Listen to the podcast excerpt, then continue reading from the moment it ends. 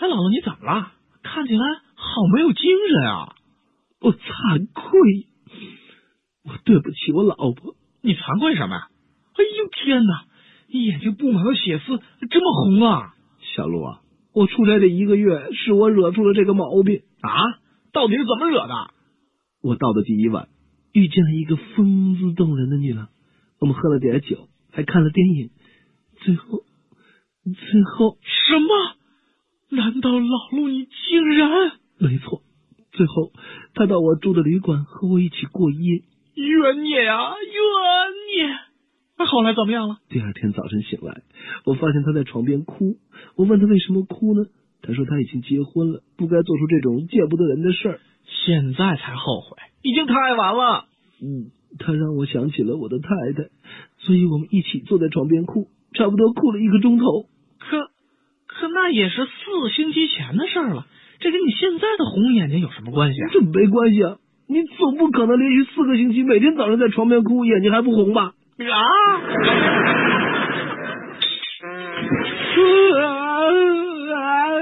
我哭啊！你哭什么呀？我的丈夫他过去了。他是怎么死的？他的衣服上破了个洞。一个洞？破了个洞有什么了不起的？我家老公衣服洞都没事啊！你不了解，我老公衣服也破洞了，也没见他送命啊。可是，可是我丈夫他是个潜水员。上个星期，呃，我姐姐家大扫除，我那小外甥又闹了笑话。嗯，你的小外甥又有新段子了？可不是吗？他妈买了些老鼠药。准备清除一下家中的老鼠，就对，老鼠最可恶了。他就问了妈妈：“这是什么？”他妈妈说：“这是老鼠药。”他说了：“妈妈，咱家老鼠生病了吗？”嗯，我倒。到了岁末，人的同情心会更加泛滥一点，做的善事也会更多一些。比如什么扶老太太过马路啊。呃，谢谢你啊，大青年。不过我是刚从这边过来的，你又把我扶回去了啊！啊，大娘，那那不早说我都说了好多次不用了。呃，虽然做错了一些，但我还是坚持做善事的心不能改变。啊，比如说把放在垃圾桶外面的垃圾收回去。嘿，小伙子，你在干啥呢？哎，老师傅，我在把丢在垃圾桶外的垃圾收回去。你这人咋这样呢？我们保洁公司刚刚把所有的垃圾桶都清出来，打算运走。你咋又给放回去了呢？虽然我又做错了这件事，但是我做善事的心还是没有改变。比如说，给路边的乞丐一些零花钱。哎，谢谢大哥，缘分啊！哎，慢着，这个乞丐好像不一般。只见他身强力壮，满面红光的，哈，还中气十足呢。你你你身强力壮又没有残废，这凭凭什么我要给你钱？是什么？你这人什么道理？啊？难道为了向你讨几个臭钱，还要把我自己弄残废不成吗？一位男士小心翼翼的对一位小姐说：“呃，小姐，我可以爱你吗？”小姐大方的点点头说：“当然可以。”哇，这么简单就成功了？是啊，这位男士也心花怒放，正要进一步的表示，只听见小姐礼貌的说：“嗯，那么先生，我可以不爱您吗？” 一位女士在报上读到了一则征婚启事，她立刻给那个人写了一封信。哦，那信是怎么写的呢？嗯。很高兴与您见面，以求能在互敬互爱的基础上终成终身伴侣。见信后，请于星期日下午三点在电影院门口等我。为了让我能认出您，请您左手挎一件四十六码的貂皮大衣。一个人对他的朋友说：“啊，昨天我站在我女友的窗下对她唱情歌，她扔给我了一枝花。哎，哎呀，哎，这可是爱的表示吧？可是他的朋友却说：那你头上的伤是怎么回事啊？这这头上的伤。”这这这怎么回事？哎呦，他扔花的时候太着急了，居然忘了把花从花盆里取出来了。这砸他呢？这是。一个人问他的朋友说：“听说你和迈瑞的婚事吹了？”他的朋友说：“哎呦，是啊，他嫌我穷。”于是这个人又问道：“你和他说起过你有一位有钱的舅舅没有？”就是啊，有没有说过呀？说过。可是迈瑞现在已经是我舅妈了。你看，哈。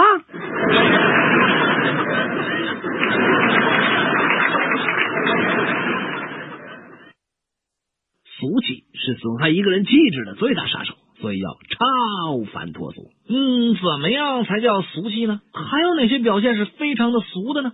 那就让我给你提醒提醒。啊，好，愿意洗耳恭听。一穿皮草，皮草以前好像是有钱的主才穿，那个时候只要一皮在身，不牛都不行。现在呢，连我老家挖侧耳根的张秀英和她的男人王富贵也各买了一身，你还敢穿吗？二打高尔夫，这是一项很贵族的运动，据说特别的费钱，所以大约只有大款和腐败分子才玩得起。啊，不过再怎么玩，我也觉得那些先生们跟人家英国绅士还是有一些差距。三网恋，同样的事情可以重复很多遍。第一次是正剧，第二次是悲剧，第三次是喜剧，第四次是闹剧。自从第一次亲密接触之后，这东西有多少次了？四写诗，还在写诗的人群中，大约有十万分之一是现代的杜甫，而其他均是生活的弱智和才华的白痴。现在最侮辱人的说法是。他是一个诗人呐。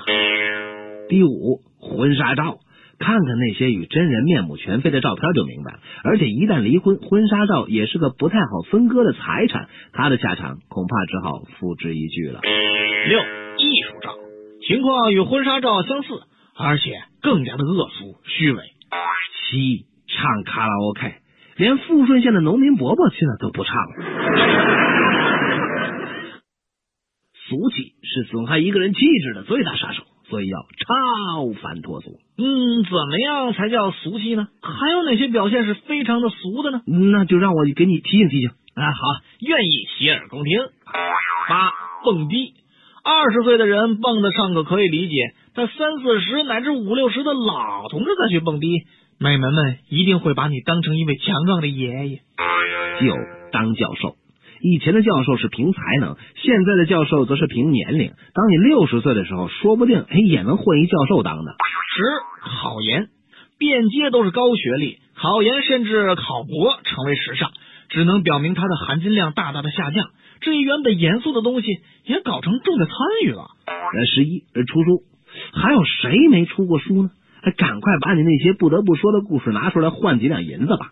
十二签名售书。如果再搞一个签名售书，那肯定是更轰动了。十三当嘉宾，他我也当过一回嘉宾，在某电视台谈 IT 与二十一世纪。哦哦，这个我的职业当时就是某建筑工地的伙夫。十四过洋节，这是的，似乎沾了洋的东西就走俏，什么情人节、母亲节、平安夜，红男绿女过得跟真的似的。人家的节日与你有什么相干啊？十五送花。只有最恶俗、最伪浪漫的人才会用这种手段去追美眉。俗气是损害一个人气质的最大杀手，所以要超凡脱俗。嗯，怎么样才叫俗气呢？还有哪些表现是非常的俗的呢？那就让我给你提醒提醒。啊，好，愿意洗耳恭听。十六，养宠物，为什么不将对宠物的爱给予你那衰老的父亲母亲呢？他们和你的关系。可是要比宠物和你的关系更深一些吧。十七，制作主业，你真以为会有人像你自己一样对你大感兴趣？你以为你是美女作家吗？十八，喝洋酒，除了在付账的时候可以让同桌的美眉为你的傻感到可笑之外，别无他货。十九，去西藏，去一趟西藏就特有品味、特浪漫、特文化吗？跟你说了，我们村二蛋十五年前就去过。他他是去讨饭的。二十出国，硬是外国的月亮更圆吗？喝几口密西西比河的水就会变成高等华人？出国洗盘子的人似乎要比成为中产阶级的多哟。二十一写作，伯德莱尔说：“女人们倦于爱恋，而男人们倦于写作。如果拉三轮也来钱，我将砸掉这台破电脑，从此金盆洗手，做一个快乐而幸福的文盲。”在火车的软卧车厢里，一个男士对包厢里的女士说：“呃，我可以抽烟吗？”“当然，就像在家里一样。”男人把烟盒重新放回口袋里，叹了口气：“哎，还是不能抽啊。”